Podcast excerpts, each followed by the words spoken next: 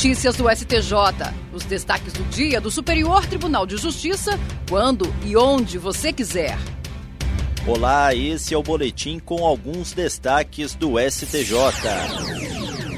A quarta turma do Superior Tribunal de Justiça decidiu que a comissão de leiloeiro público deve ser fixada no mínimo em 5% do valor dos bens arrematados. O caso analisado foi um recurso contra a decisão do Tribunal de Justiça de São Paulo, que reduziu a comissão do leiloeiro de 5% para 2% ao fundamento de que o Código de Processo Civil viabiliza o arbitramento dessa remuneração nos leilões judiciais e não estipula piso ou teto. O leiloeiro alegou que o decreto 21.981 de 1932, que regulamenta a profissão e estabelece o mínimo de 5% para a comissão, é norma específica em relação ao CPC e não pode ser afastado.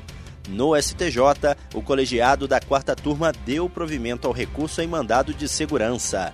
A relatora, ministra Isabel Galotti, observou que o percentual mínimo de 5% para a comissão do leiloeiro está previsto no artigo 24, parágrafo único do decreto 21.981 e que o tratamento conferido à comissão não sofreu alteração com a passagem para o regime atual do CPC. A ministra explicou ainda que, com base nesse dispositivo legal, a Resolução 236 de 2016 do Conselho Nacional de Justiça estabeleceu que o leiloeiro público terá direito, além da comissão fixada pelo juiz em no mínimo de 5% sobre o valor da arrematação, ao ressarcimento das despesas comprovadas com remoção, guarda e conservação dos bens.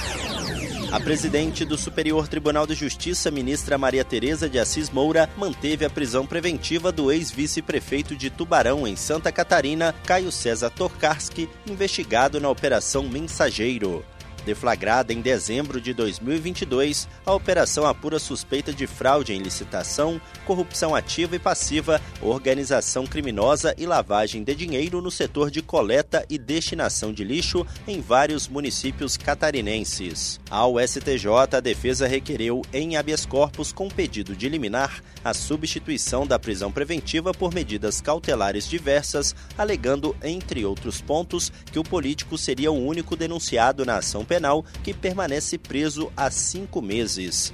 Entretanto, na avaliação da ministra, não se verifica manifesta ilegalidade que justifique o deferimento da liminar durante o plantão judicial, pois o Tribunal de Justiça de Santa Catarina fundamentou a necessidade de manutenção da prisão preventiva em razão do risco que a liberdade do político poderia representar para a investigação e a ação penal. A presidente do STJ destacou trechos nos quais o TJ estadual aponta Caio César Torcaski como grande mentor e operador do suposto esquema de corrupção milionário na prefeitura de Tubarão, tendo recebido em tese mais de 2 milhões de reais em propina. Na decisão do tribunal local, o esquema de corrupção investigado pela Operação Mensageiro seria o maior e mais complexo da história de Santa Catarina.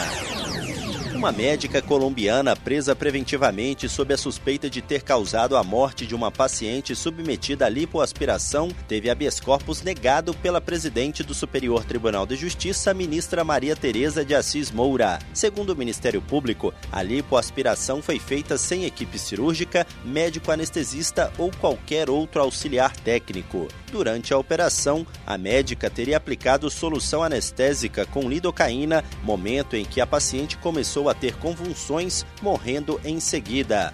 Após o óbito, a profissional teria tentado retirar do consultório o material utilizado na cirurgia, levando-o para o consultório dentário do marido. A médica foi denunciada por homicídio doloso e por fraude processual. Ao manter a prisão preventiva, a ministra Maria Tereza de Assis Moura observou que a matéria não foi analisada pelo Tribunal de Justiça do Rio de Janeiro, o qual indeferiu liminar e ainda vai julgar o mérito de outro habeas corpus. E esse foi o STJ Notícias de hoje. Se quiser ouvir mais, acesse o Spotify ou o SoundCloud do STJ. Tchau, tchau. Notícias do STJ, uma produção da Secretaria de Comunicação Social do Superior Tribunal de Justiça.